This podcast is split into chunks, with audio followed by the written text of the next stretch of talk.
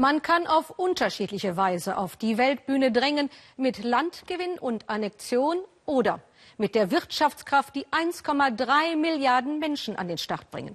Willkommen zum Weltspiegel, der heute etwas anders daherkommt. Noch im März wird Chinas Präsident Xi Deutschland besuchen. Grund genug, ihm entgegenzureisen und diese Sendung dem fernöstlichen Wirtschaftsgiganten zu widmen. Doch zunächst schauen wir auch heute Abend wieder auf die Krim.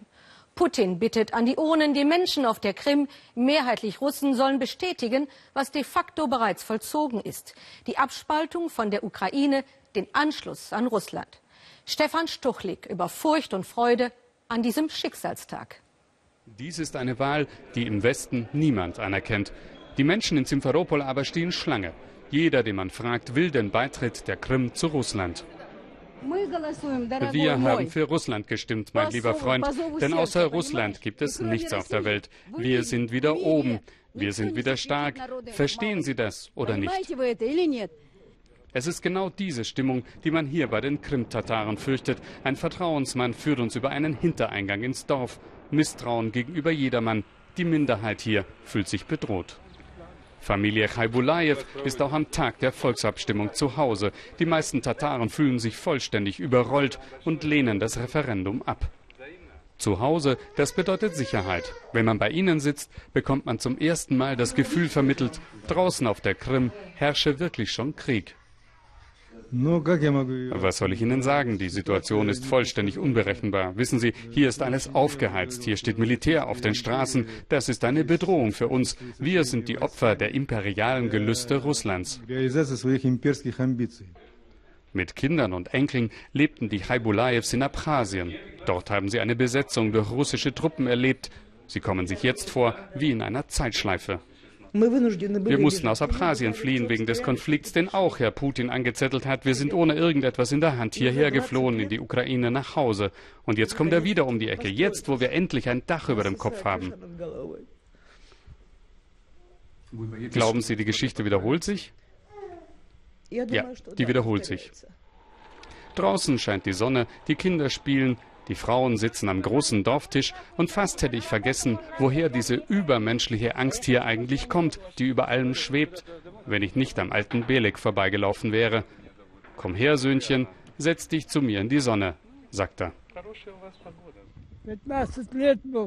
Ich war 15 Jahre alt, als die Russen 1944 kamen. Die haben uns alle deportiert. Da war ich 15. Meine Mutter, meine Schwester und mich haben sie mit den anderen auf dem Friedhof zusammengetrieben und mit riesigen Messern in der Hand wie ein Stück Vieh vor sich hergeschoben und dann einfach in den Zug geworfen. Das ist das zweite Mal jetzt.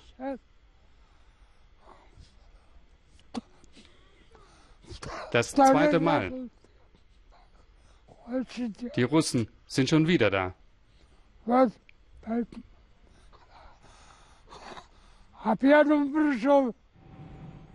Auf den Straßen von Simferopol beginnen bereits jetzt die großen Feiern. Die russische Bevölkerung fühlt sich schon als Sieger.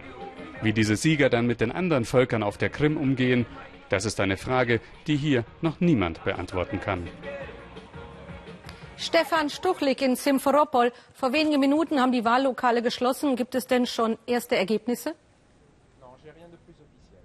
Die Wahllokale sind seit 20 Minuten geschlossen und trotzdem scheint uns das Ergebnis festzustehen. Es gibt Meinungsumfragen der Krim-autonomen Regierung, die sagen einen Sieg von 93 Prozent für die Pro-Russen äh, Fraktion voraus. Es scheint aber auch keinerlei Probleme zu geben. Wir haben mit sämtlichen Leuten vor den Wahllokalen gesprochen. Auch das ist unser Eindruck. Hier gibt es kaum jemand, der nicht für einen Anschluss an Russland gestimmt hat.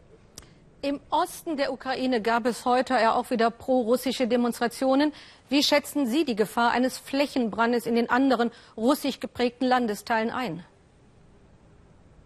Nur man muss sagen, die Krim ist ein Sonderfall. Erstens war sie bis 1954 russisch und zum Zweiten ist der Anteil der russischsprachigen und russischstämmigen Bevölkerung hier mit über 60 Prozent wesentlich höher als im Osten der Ukraine. Andererseits muss man sagen, die Situation in der Ukraine ist äußerst instabil. Wir hören jeden Tag von Übergriffen, von Stürmen, sogar von äh, Verletzten. Also es ist keineswegs ausgeschlossen, dass auch dieses Mal wieder ein Hilferuf kommt der russischsprachigen Bevölkerung an ihren Präsidenten im Ausland, an Wladimir Putin. Eine militärische Intervention äh, Russlands in der Ostukraine kann ich mir schlecht vorstellen, aber unmöglich, das haben wir hier auf der Krim gesehen, scheint es auch nicht. Morgen will die EU ja die nächste Stufe der Sanktionen zünden. Beeindruckt das Putin überhaupt? Ich glaube, im Moment kann Putin vor Kraft kaum laufen.